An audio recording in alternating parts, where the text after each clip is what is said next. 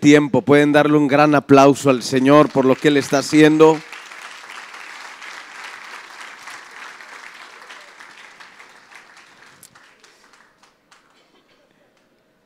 En, estos, en este día y medio, ayer y hoy, Dios ha hecho cosas impresionantes y toda la obra del Señor desde la mañana, eh, el, el día de ahorita en la tarde, ahorita este tiempo impresionante.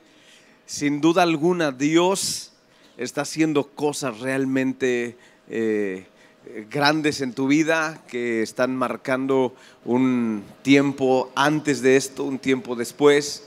Y creo con todo mi corazón que esto es algo que no solamente hará bien a nosotros, sino a nuestras casas y a nuestras ciudades. Así que eh, le damos tantas gracias al Señor y damos gracias al pastor Raúl, a su iglesia, por dedicar este tiempo y echarse este trabajito, este esfuerzo de hacer esta convocatoria para que el Señor te hablara a ti y se encontrara contigo. Damos un aplauso al pastor Raúl y a su iglesia. Gracias, pastor Raúl, a todo tu equipo. Muchas gracias por el trabajo, por el esfuerzo.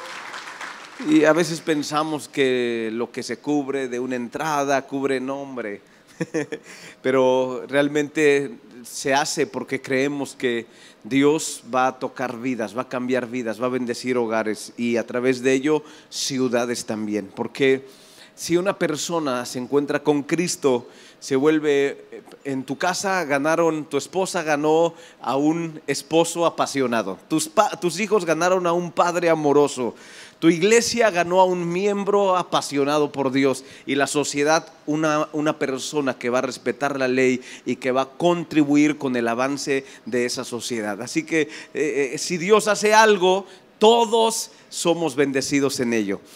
Y creemos que es parte de lo que el Señor nos mandó a hacer. Así que muy bien, pues yo quiero seguir con lo que yo empecé ayer.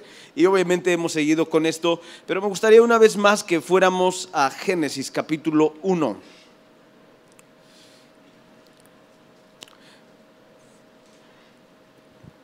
Mejor a Génesis 2. Génesis 2.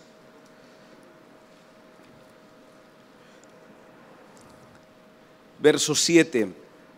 Entonces, el Señor Dios formó al hombre del polvo de la tierra y sopló en su nariz aliento de vida y fue el hombre un ser viviente.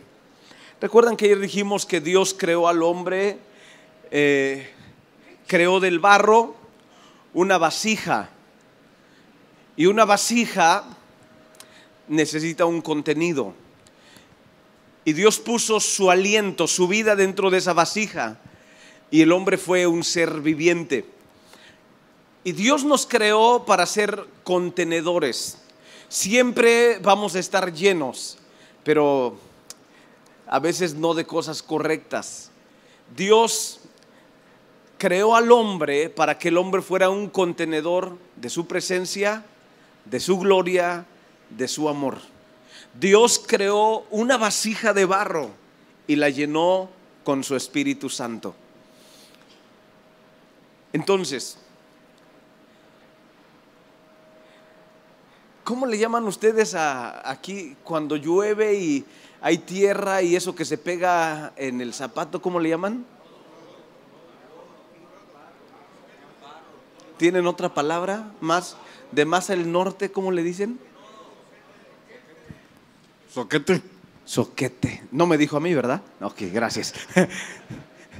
En el centro del país, bueno, creo también ustedes lo entienden, la palabra soquete significa también ¿Cómo? Todo eso, sonso, menso, tonto. Entonces, mira, eres una vasija de barro o un pedazo de soquete. Cuando la vasija pierde su contenido, se convirtió en un pedazo de soquete voltea a tu vecino, mírale a los ojos y pregúntale, ¿eres una vasija de barro?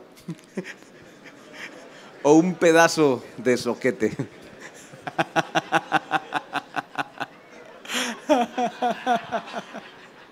Ahora, fíjese,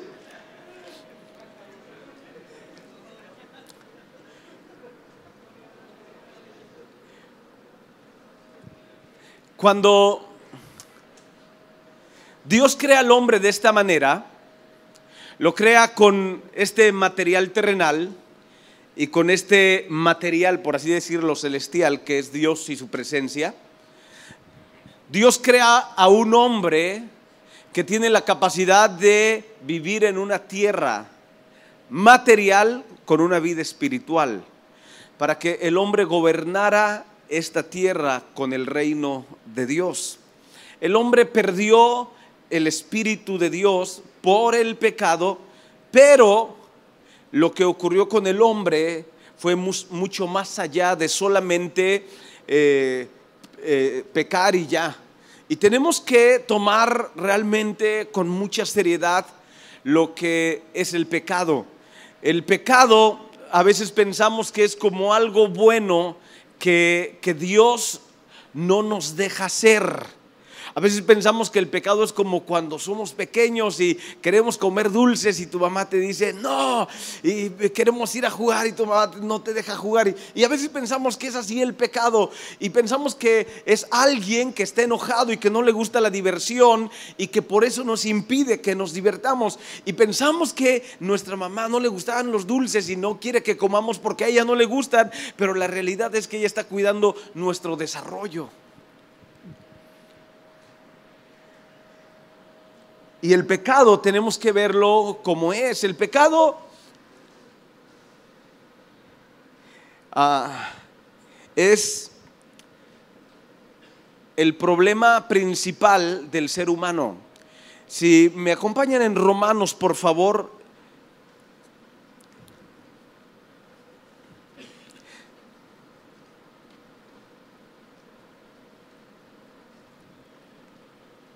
Capítulo 3.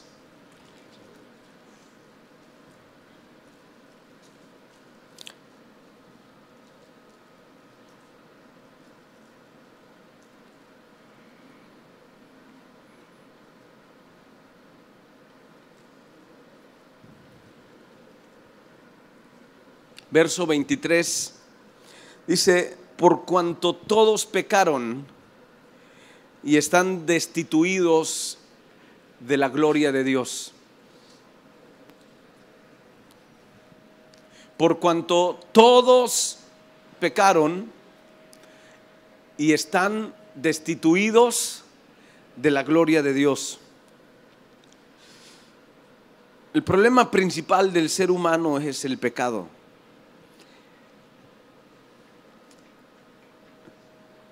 Vemos en toda la Biblia cuando el pueblo de Dios se aparta del Señor y cuando Dios quiere bendecirlos nuevamente, siempre les pide una cosa, arrepiéntanse de sus pecados.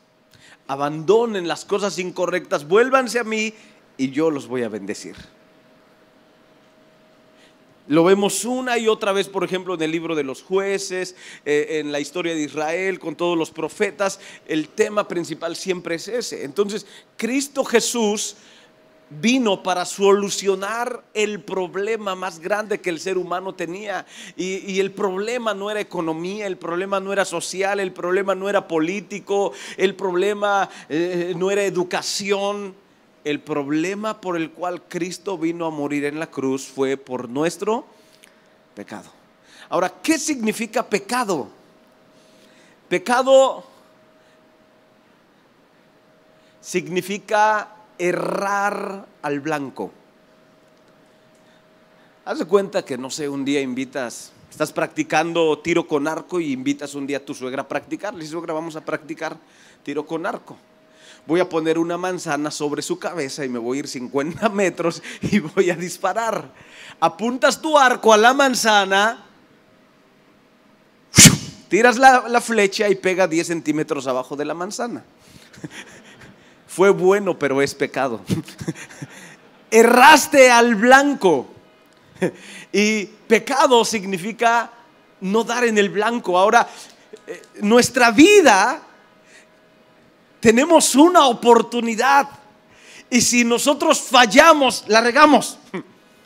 Y hay, ah, ahora, pecado es la peor tragedia que le ha ocurrido a la humanidad. Y si podemos pensar en algunas tragedias, podemos pensar, no sé, por ejemplo, en el tsunami, podemos pensar en la Primera Guerra Mundial, la Segunda Guerra Mundial, podemos pensar eh, en alguna enfermedad que mató una gran cantidad de, de personas en el mundo. Pero la realidad es que la peor tragedia que el ser humano ha enfrentado se llama pecado.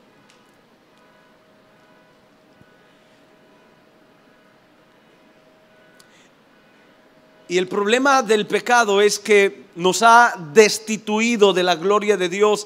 Y cuando hablamos de ser destituidos de la gloria de Dios, tal vez podemos tener ideas de, ser apartados de Dios, de no estar en comunión con Dios, de no ir al cielo, a la gloria cuando partamos de este mundo. Pero va más allá de eso. Y me gustaría para ello que pudiéramos ver en Génesis capítulo 1,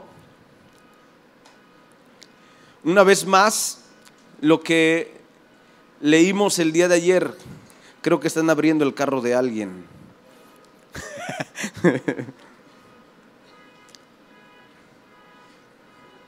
o alguien se sentó sobre su control y activó la alarma. Capítulo 1, verso 26. Entonces dijo Dios, hagamos al hombre a nuestra imagen, conforme a nuestra semejanza, y señoré en los peces del mar, en las aves de los cielos, en las bestias, en toda la tierra y en todo animal que se arrastra sobre la tierra. Y creó Dios al hombre a su imagen. A imagen de Dios lo creó, varón y hembra, los creó.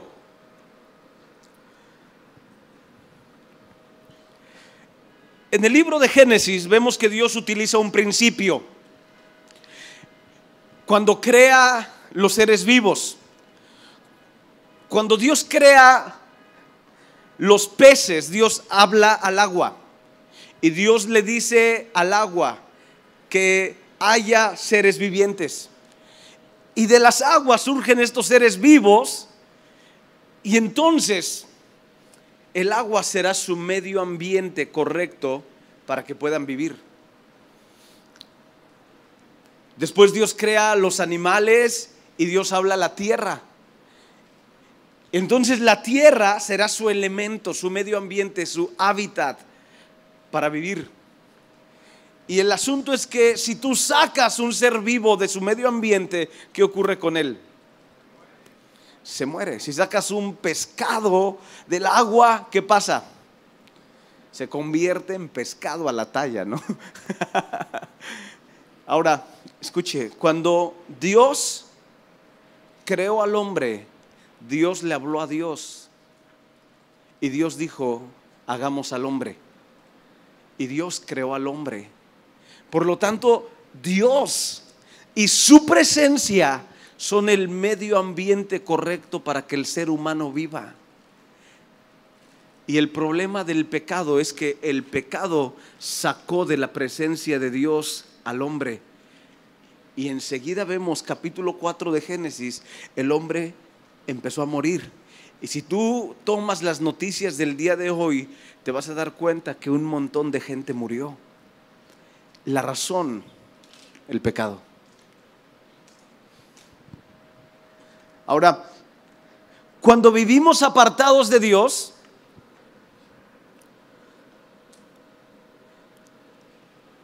estamos fuera del lugar que Dios diseñó como nuestro medio ambiente correcto para vivir.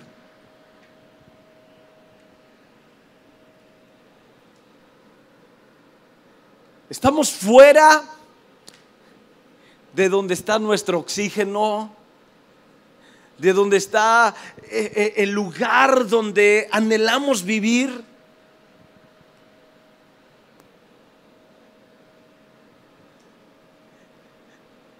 Cuando no vivimos en comunión con Dios, estamos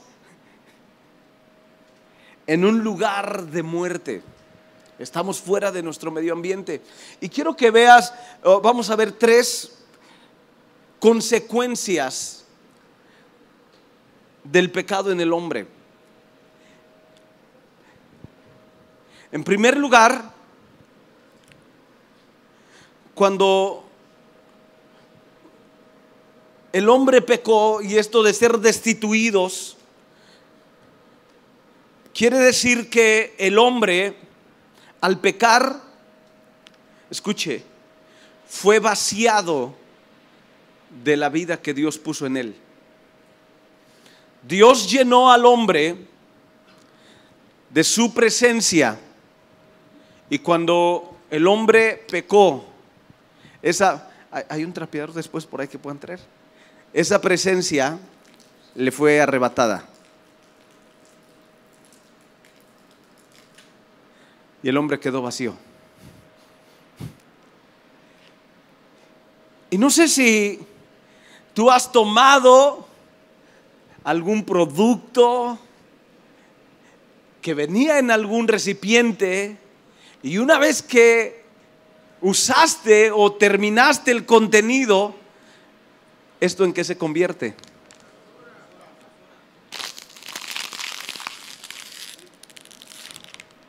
Y cuando íbamos en la primaria, saliendo tomábamos los refrescos y cuando estaban vacías las latas, salíamos jugando fútbol con ellos.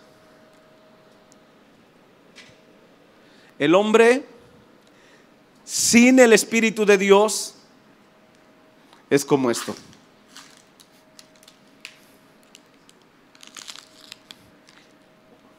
Por eso somos una vasija de barro o un pedazo de soquete.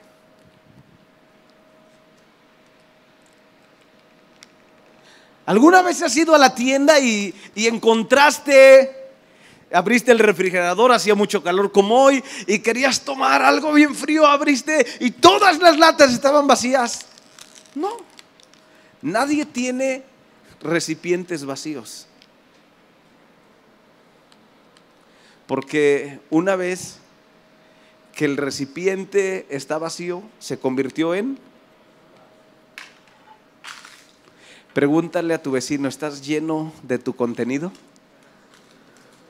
Mírale a los ojos y pregúntale, ¿estás lleno de tu contenido?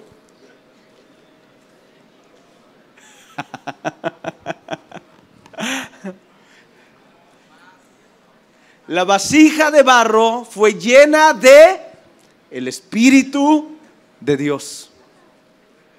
Y una vez que esa vasija de barro estuvo llena del Espíritu de Dios, dice, y fue el hombre un ser viviente, un hombre que tenía vida, un hombre que la vida de Dios fluía a través de él, un hombre que estaba vivo, un hombre que en casa está vivo, un hombre que está vivo con su esposa, con sus hijos, en su iglesia, un hombre que tiene la vida de Dios en él. Los demás están mudos. Los que ya no tienen su contenido, están mudos, ya no hablan, ya no adoran, ya no cantan, ya no brincan, ya no danzan, ya no participan porque no están vivos. Volte a ver a tu vecino.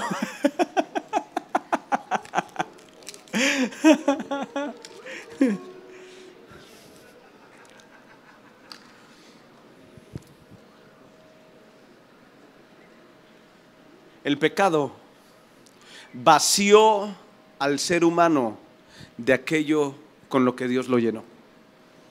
Y generación a generación, el hombre camina el mismo recorrido de tratar de llenar el vacío que hay en él y comienza a buscar aquí y allá y por aquel lado y cada uno por, por cualquier lado, pero todos sin Dios queríamos hacer una cosa, llenar el vacío que estaba dentro de nosotros.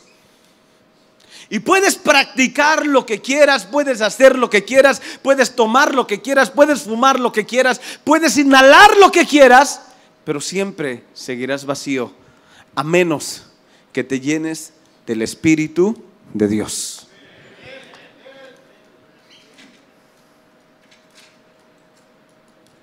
El pecado vació al hombre de aquello con lo que Dios lo llenó. En segundo lugar, no déjame esa, déjame ese pedazo de soquete. Este.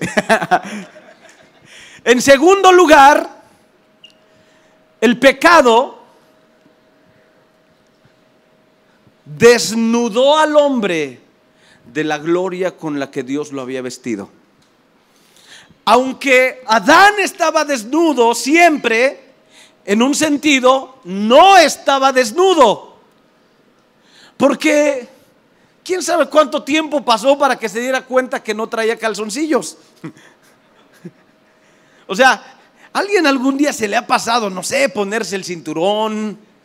No sé, peinarse tal vez ponerse, no, sé, saliste muy de madrugada tú y te pusiste la camisa al revés o algo, pero no llegas a la oficina sin pantalones, sin calzones y ya casi que va a terminar la clase o el turno dices, ¡ay, no traía calzones! O sea, no pasa eso, ¿ah? No pasa eso. O sea, no es que Adán estaba desnudo siempre y después de años dijo, híjoles, no me había dado cuenta que estoy desnudo porque la presencia de Dios era su vestimenta. Ahora, a cada ser vivo Dios le dio una vestimenta peculiar a cada uno. Y cuando tú veías la vestimenta natural que Dios le dio a cada, a cada ser vivo, tú podías distinguir quién era, a dónde pertenecía y de quién provenía. Si tú veías a, un tigre, tú decías, ese es un tigre, pertenece a esa manada y ese tigre pintito es hijo de otro tigre.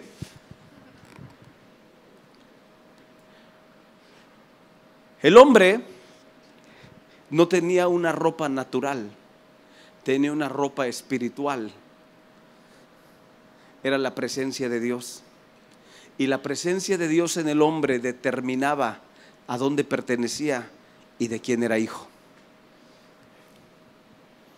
El pecado quitó del hombre esta cobertura y inmediatamente que el hombre pecó, se sintió desnudo y se sintió avergonzado.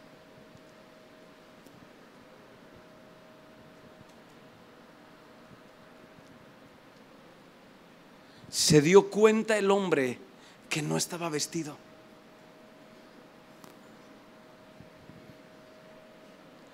Y es tan impresionante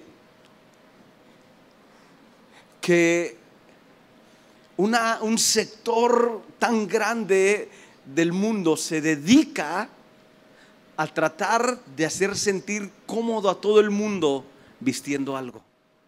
Y el hombre va bueno, más las mujeres, de tienda en tienda, viendo qué se ponen para sentirse bien. Bueno, nosotros, tu esposa te compras y te lo pones, ah, sí está bien, mi amor, ¿cómo no?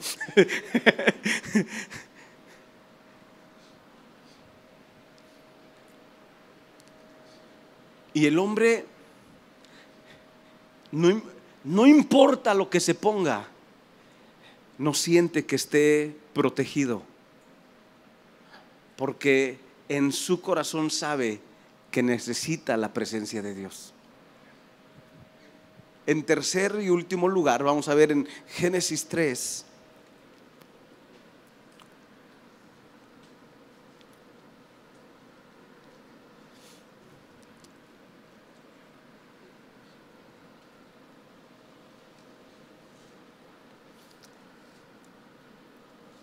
Después que Dios trae juicio sobre el hombre, la mujer, sobre la serpiente,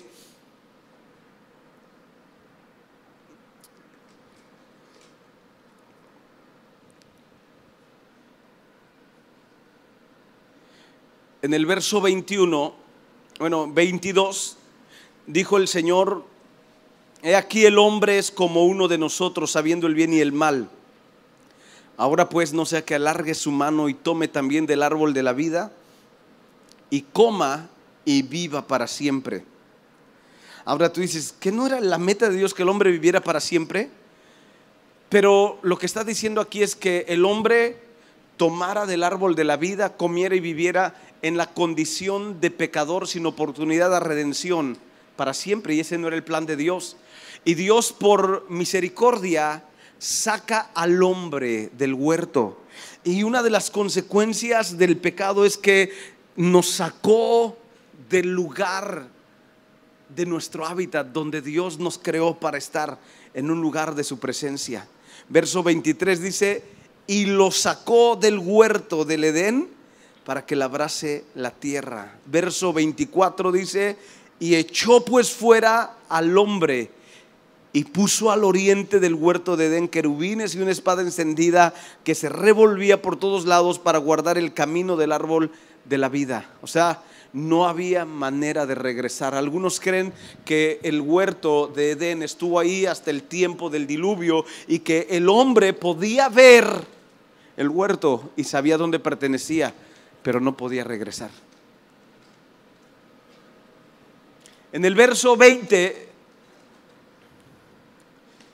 perdón, 21 dice, y el Señor Dios hizo al hombre y a su mujer túnicas de pieles y los vistió.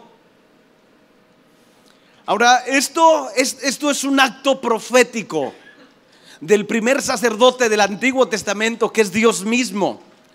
Y Dios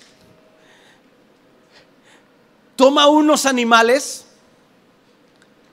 los sacrifica, hay un derramamiento de sangre que en la ley más adelante vamos a encontrar que sin derramamiento de sangre no hay remisión de pecados, no hay perdón de pecados. Y Dios hace, hace el oficio de un sacerdote para purificar al pueblo. Hace un sacrificio con algunos animales y lo que se cree más correctamente es que fueron algunos corderos.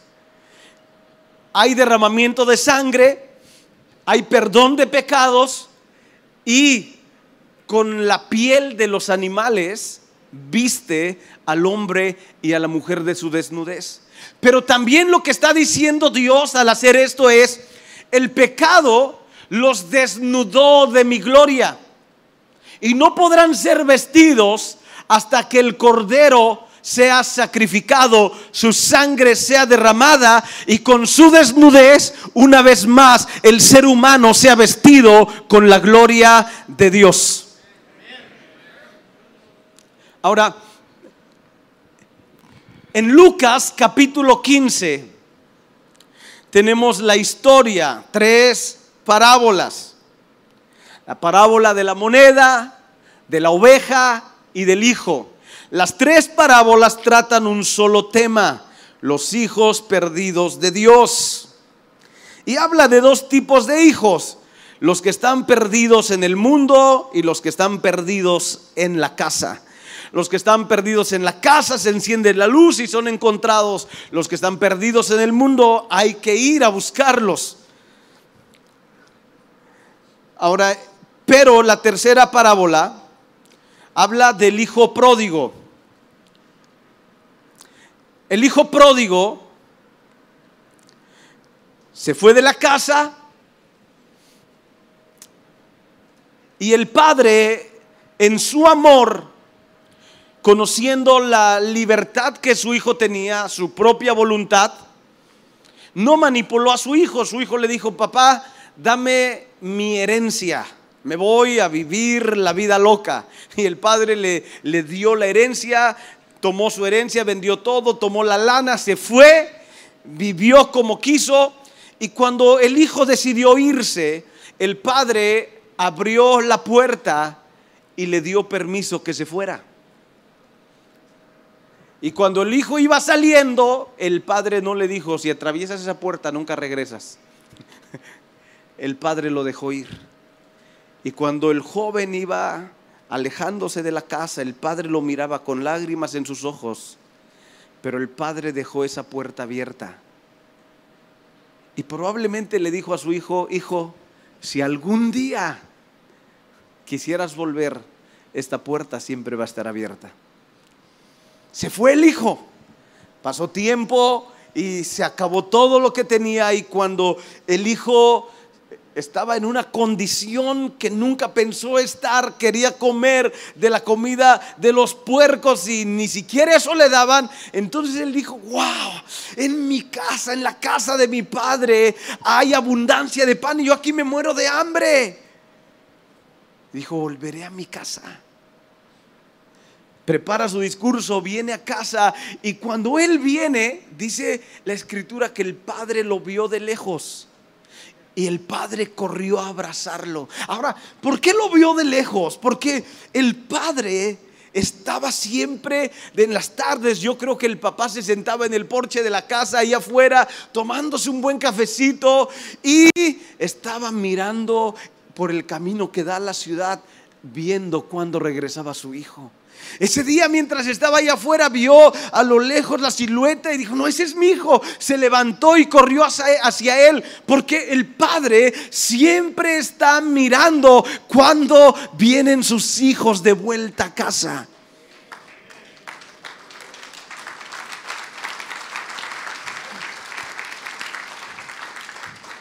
Cuando el hijo regresó, se aventó a sus brazos y quería darle su discurso y el padre lo interrumpe, no lo deja, lo besa, lo abraza y después que lo abraza, dice, ay, huele a puerco. Y le dice a los sirvientes, vayan y bañenlo bien. Y después pónganle el mejor vestido y hagamos fiesta, porque este hijo había muerto y ha resucitado. Ahora, lo primero que el padre hace es ponerle qué? Un nuevo vestido, bañarlo ponerle un nuevo vestido, abrirlo, abrirle la puerta, recibirlo en casa, en su medio ambiente. Pero al final, escucha, eso representa nuestra vida, pero al final lo que Jesucristo vino a hacer fue esto, pero más allá todavía, en Hechos capítulo 2, si me acompañan en su Biblia, Hechos capítulo 2, el Señor había hecho la obra, pero faltaba una cosa todavía,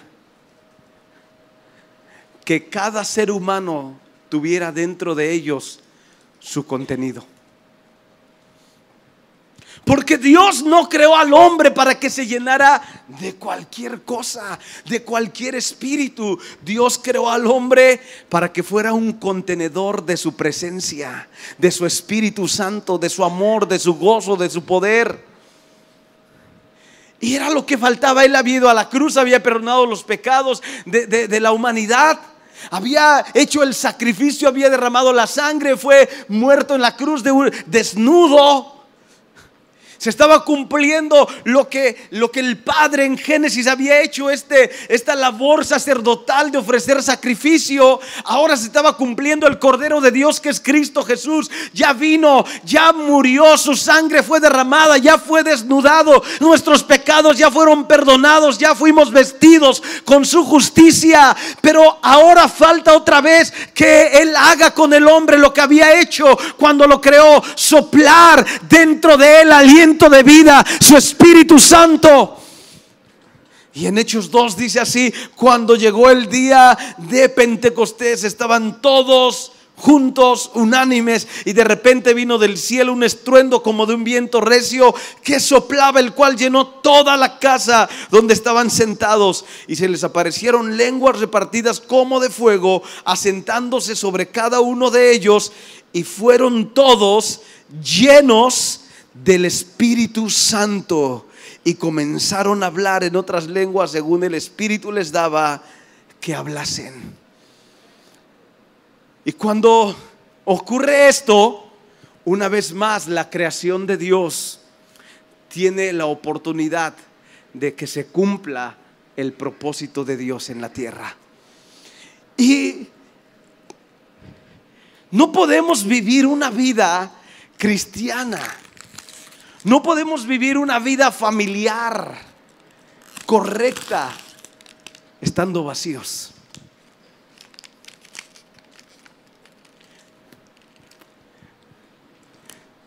Si yo quisiera romper un recipiente lleno, no es tan fácil como deshacer uno vacío.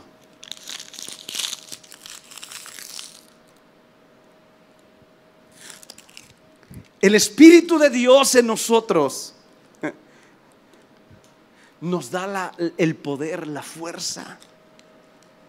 Es de Él, viene de Él, no de nosotros. Viene del Espíritu Santo, la fuerza, el ánimo, el gozo, la alegría, la fe. Viene de Él, no de nosotros.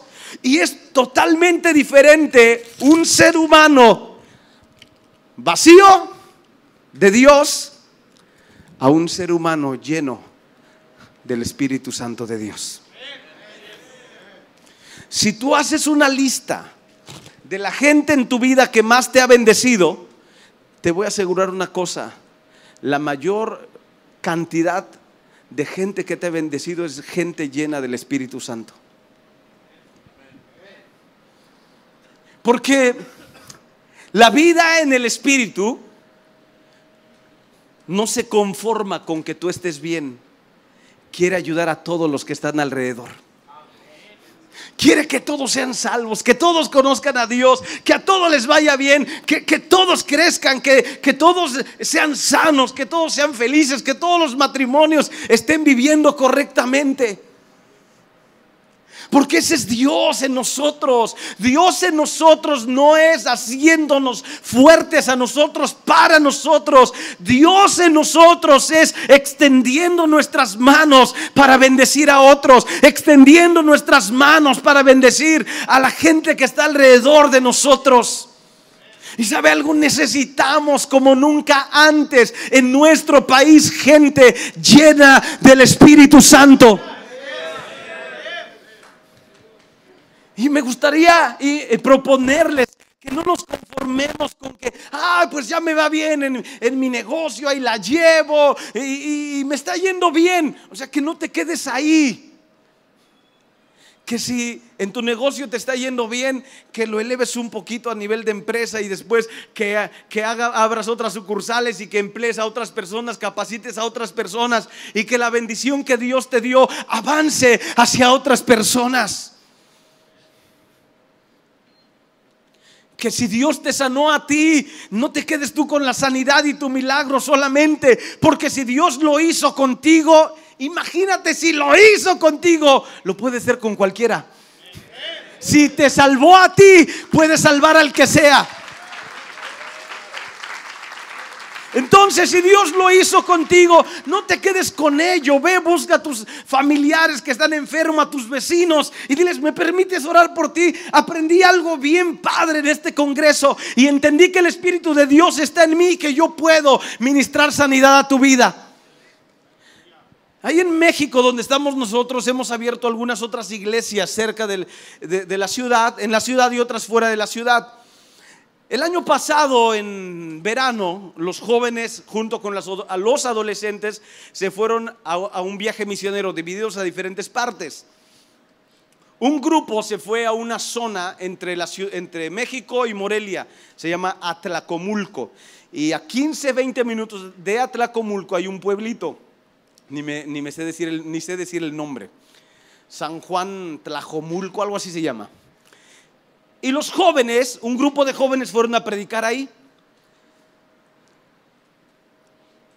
Llegan como tres, cuatro adolescentes a una casa y hay una señora sentada en una silla de ruedas afuera de la casa. La ven mal, con llagas, un semblante decaído. Se acercan con la señora, la saludan muy emocionados. Hola, buenas tardes, ¿cómo está? Mi nombre es tal, tal y tal y venimos de México y queremos que nos permita orar por usted. Queremos preguntarle cómo está. Mal. ¿Qué está haciendo aquí? Esperando la muerte. ¿Qué? O sea, los adolescentes tienen toda la vida, toda la pila y más si son cristianos, ¿no? Y le dice, ¿cómo? Es que, les dice la señora, tengo cáncer terminal.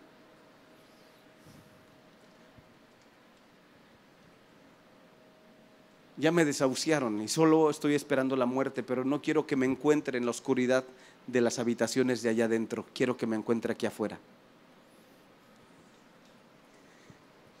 Una señorita saca unas toallitas húmedas, limpia su piel donde tiene las llagas, supurando, hay moscas ahí y oran por ella la abrazan, la besan, le dicen, en la noche vamos a tener una reunión donde Dios se va a mover de una manera gloriosa, queremos invitarla.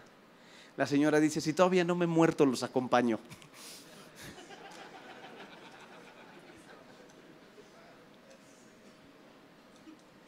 y los jóvenes dijeron, está bien, al rato venimos por usted.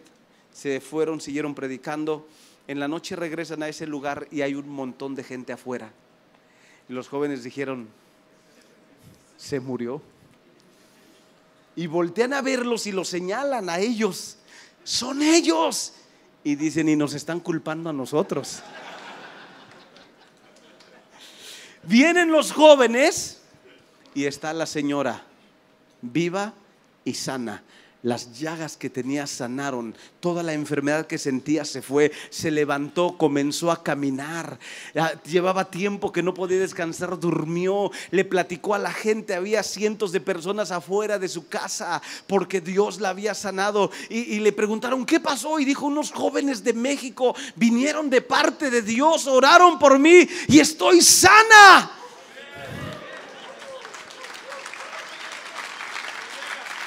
La señora dijo, y me dijeron que esta noche en mi casa iba a haber una reunión. Ellos no le dijeron que en su casa, le habían dicho que en el centro del pueblo, pero ella dijo en mi casa. Y como vieron que Dios la había sanado, pues toda la gente vino. Y los jóvenes dijeron, bueno, pues se juntaron todo el grupo que iba, dijeron, bueno, aquí está, pues vamos a tener una reunión aquí. Y por seis domingos consecutivos estuvimos enviando en los domingos en la tarde como 50 jóvenes y hay una iglesia nueva en ese lugar. Y los jóvenes han entendido que si Dios lo ha hecho en sus vidas, lo puede hacer también a través de sus vidas. Y la vida de Dios es esa, que Dios nos restaura para ser un instrumento de restauración para otros. Que Dios nos salva para ser un instrumento de salvación para otros. Que Dios nos sana para ser un instrumento de sanidad para otros.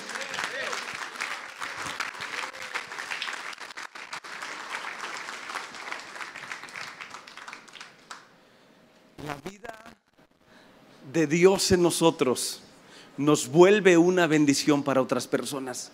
Y de eso se trata. Se trata de, voltear la situación de nuestra cultura, de los machos mexicanos que no lloran, que nada más sudan por los ojos, que tienen que hablarle feo a su esposa y a sus hijos y, convertirnos en los padres que nuestros hijos necesitan, en el esposo que su esposa necesita en los hombres comprometidos, apasionados que sus pastores necesitan en la iglesia, en la gente de bien que esta sociedad necesita en México. Vamos a ponernos en pie, por favor.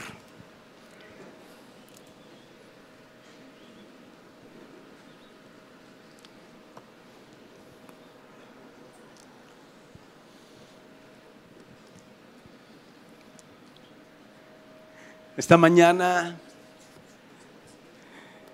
Dios empezó a moverse con bautismo en el Espíritu Santo, después con liberación, después con sanidad. Y Dios ha hecho una obra impresionante en nuestras vidas. Y el apóstol Pablo recomienda una cosa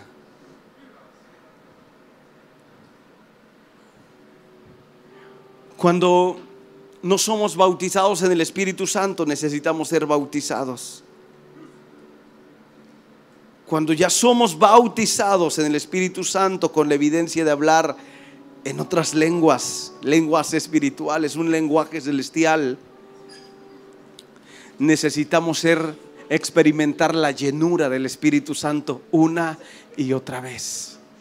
El bautismo es una vez, el bautismo en el Espíritu Santo, pero la llenura es continua. Efesios 5, 18 dice, no se embriaguen con vino, en lo cual hay disolución, antes bien sean llenos del Espíritu Santo. Y después habla de tres cosas Número uno, hablando entre ustedes con salmos. Número dos, con himnos. Y número tres, con cánticos espirituales. Cantando y alabando al Señor en nuestros corazones. Esta es la manera en que mantenemos esa llenura continua. Y aunque ya no estemos en el Congreso de Hombres de Guerra, estemos en el auto, en la casa, en el trabajo, podemos eh, entonar salmos, podemos entonar himnos, podemos hablar en lenguas. Y cuando tú haces esto, estás alabando a Dios, pero al mismo tiempo estás llenándote del Espíritu Santo de Dios. Estás llenándote del contenido con el cual Dios, Dios diseñó que tú vivieras. Puedes levantar tus manos un momento al Señor y, comienza a orar un momento, comienza a orar un momento en el Espíritu, comienza a orar. Mientras aquí nos dirigen en un cántico de adoración, un cántico espiritual, tú ahí en tu lugar comienza a orar, levanta tus manos. Ora María de Beserebrera Bacara la Maha. Oriambrera Bajara Mahara Brera Ba. Oriandere Brera Bajara Basere Lebre. Oriamahare Brera Basheriama. Oriamahara Vamos, levanta tus manos un momento ahí en tu lugar. Comienza a orar un momento. Hay sanidad todavía, hay libertad todavía, hay cadenas que el Señor todavía está rompiendo en tu vida, que quiere romper. Hay algo nuevo que Él quiere hacer en tu vida. Ora masere lebrera barra basherebre. Oriara masere brera mahara mase. Oriambrera mahara basere lebre. Oriara mahara bashere lebrera mara baserebre. Oriambrera basere lebrera mahara ma. Oriare brera bashere brera mahara masere brera makarama. Oriambrera masara brera bakere brera ma.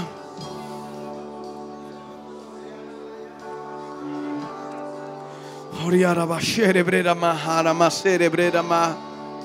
Pon la mano sobre los hombres que están al lado tuyo. Pon la mano en el hombro del que está al lado tuyo y comienza a orar por él. Comienza a orar por su hogar, por su familia. Vamos.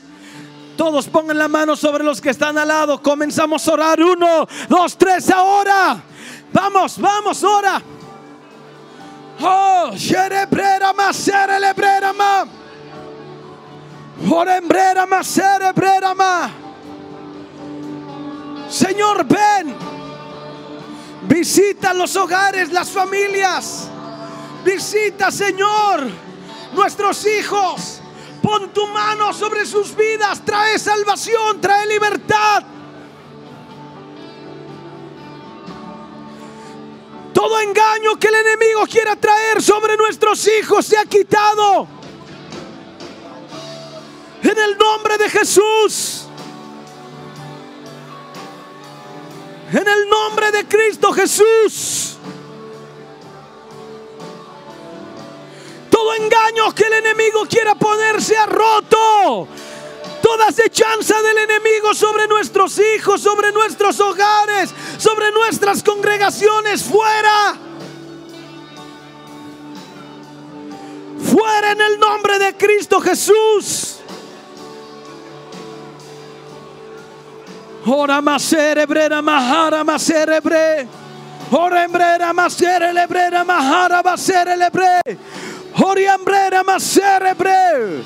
Oriambrera mahara basere lebre. Oriambrera masere lebrera ma. Oriambrera masere lebre. Oriambrera masere lebre. Orebrera masere lebrera ma. Orembrera masere lebrera mase. Orembrera masere brere bere bese. Orembrera masere brera makere bre.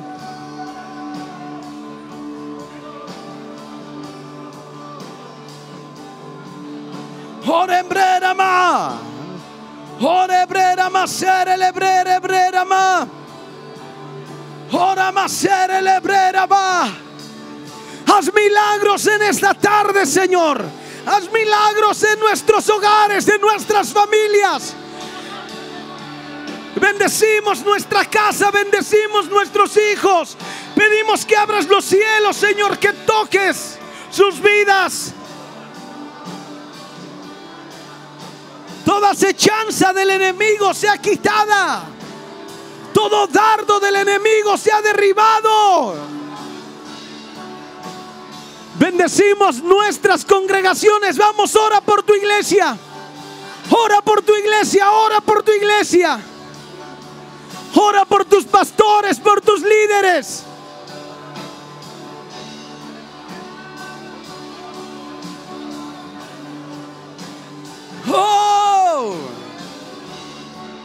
Bendecimos, Señor, cada iglesia aquí representada. Bendecimos los pastores. Pedimos tu protección, pedimos tu fortaleza, tu revelación, tu unción sobre sus vidas.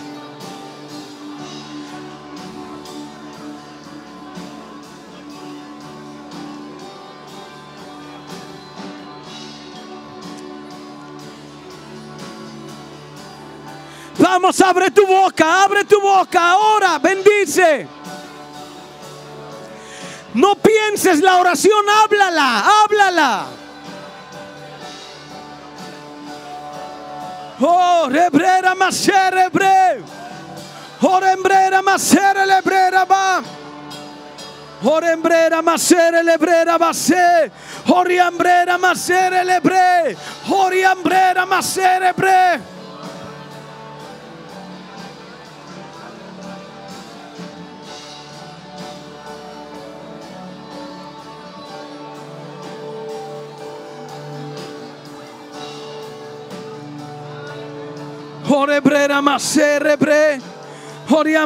Brera basere ma. Oriambrera base.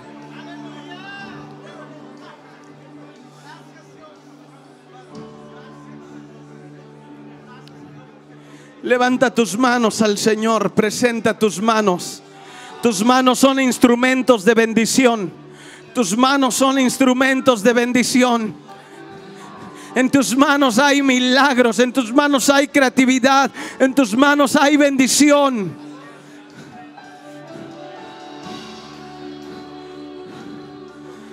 Hay bendición en tus